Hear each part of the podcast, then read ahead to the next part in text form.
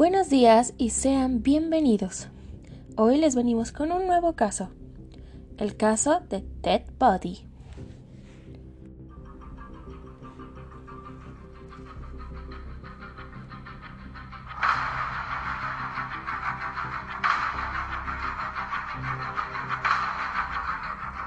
El 24 de noviembre de 1946 nacía en Vermont, Estados Unidos, Theodore Buddy.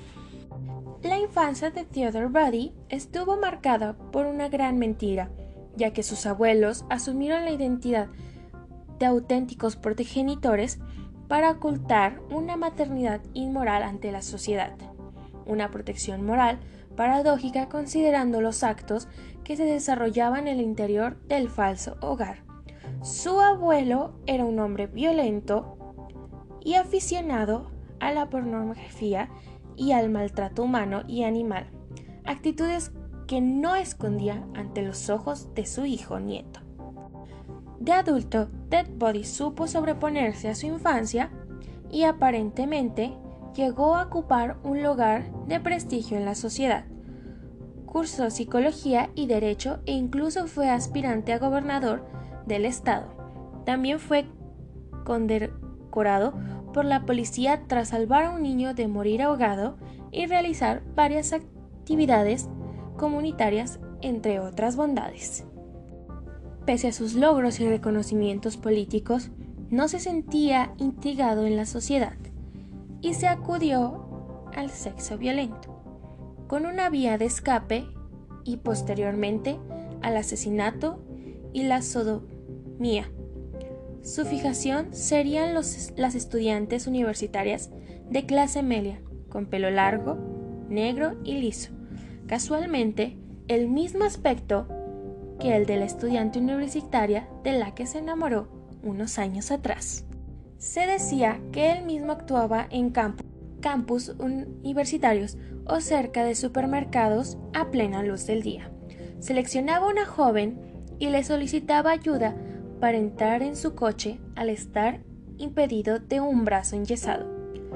Haciéndose acerca a la víctima, la golpeaba con una barra y la introducía en el coche para llevarla a algún lugar donde sodomizarla con respectivas vejamaciones. Ted Body sabía cómo manejarse ante la ley y utilizó toda su perspicacia y conocimiento legal para eludir y dilatar su condena.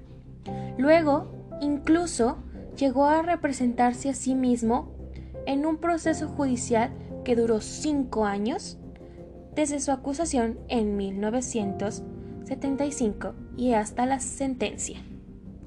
La doctora Lewis diagnosticó que Body cumplía con los criterios de trastorno bipolar, un trastorno mental conocido como trastorno maniático depresivo. Theodore Robert Body confesó 36 homicidios de mujeres estadounidenses que cometió en siete estados entre 1974 y 1978. Su causa de muerte fue la ejecución en la silla eléctrica el 24 de enero de 1989. Y eso sería todo por el caso de hoy. Esto nos da a entender que cualquiera en estos estados puede ser un asesino. Sería todo por hoy, nos vemos, hasta la próxima.